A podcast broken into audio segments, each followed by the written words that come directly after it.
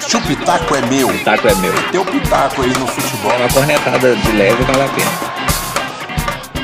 No ar, mais um pitaco direto da arquibancada.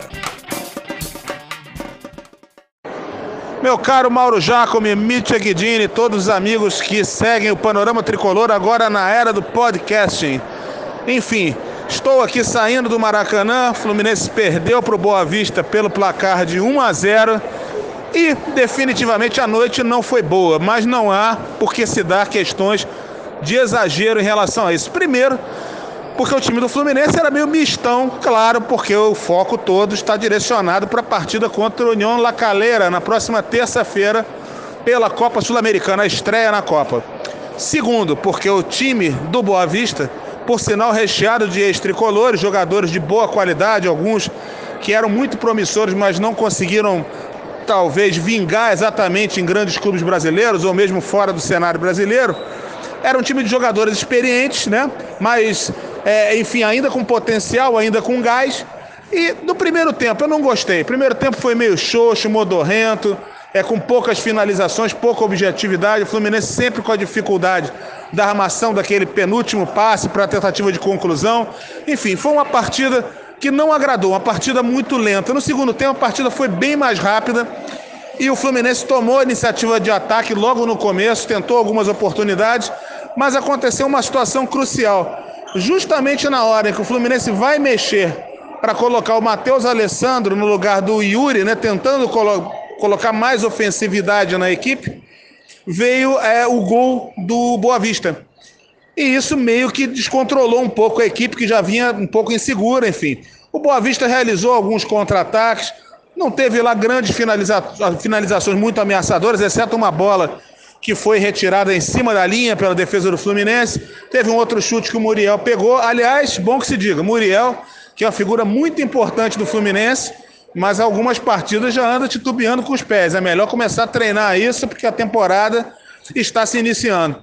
Enfim, a partida ainda teve uma, um outro paradigma a partir dos, dos, seus 15 minutos finais com a entrada do Nenê, que o Nenê impôs ali, né, tentou do jeito dele, né, não somente finalizar, como armar lances, assim, puxar o Fluminense para frente em busca da virada ou ao menos do empate, né? Mas acabou não acontecendo porque o Fluminense teve poucas chances, poucas conclusões efetivas, é, enfim. Também tem, tem a questão, alguns jogadores, a gente sabe que boa parte desse time é mista. É, especificamente na questão do ataque, a gente sabe que o ataque não será esse. E hoje a gente teve uma deficiência muito grande em termos de penúltimo passe e de conclusão. Posto isso, o Fluminense acabou deixando sua invencibilidade no ano. Eu estou muito triste porque eu estou aqui no Maracanã junto com meu querido amigo Lenir Buarque. A gente defendia aqui uma, uma invencibilidade, se eu não estiver enganado, de 18 ou 19 jogos. Sabe-se lá como desde 2018 nós conseguimos atravessar a tenebrosa temporada de 2019 invictos. E hoje essa invencibilidade acabou caindo. Mas, é, enfim, de toda forma, não há motivo para se desesperar. O Fluminense volta a campo na próxima terça-feira diante do União La Calera pela Copa Sul-Americana, com outro time, com outro ânimo.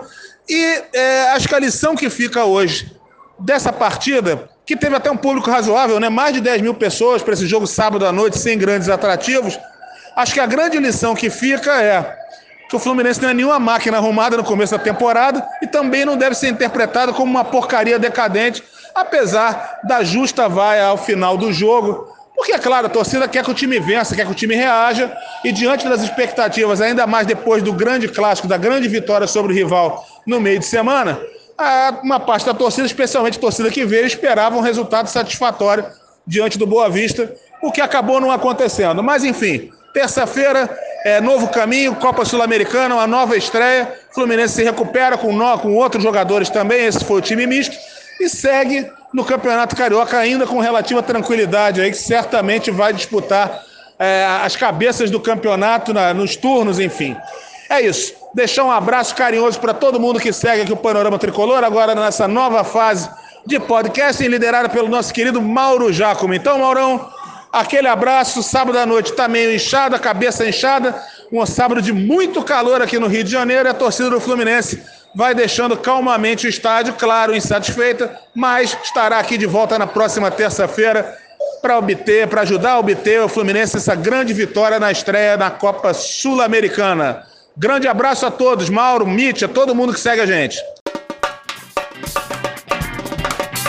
Pitaco é meu, Pitaco é meu. teu pitaco aí no futebol. Uma corretada de leve vale a pena.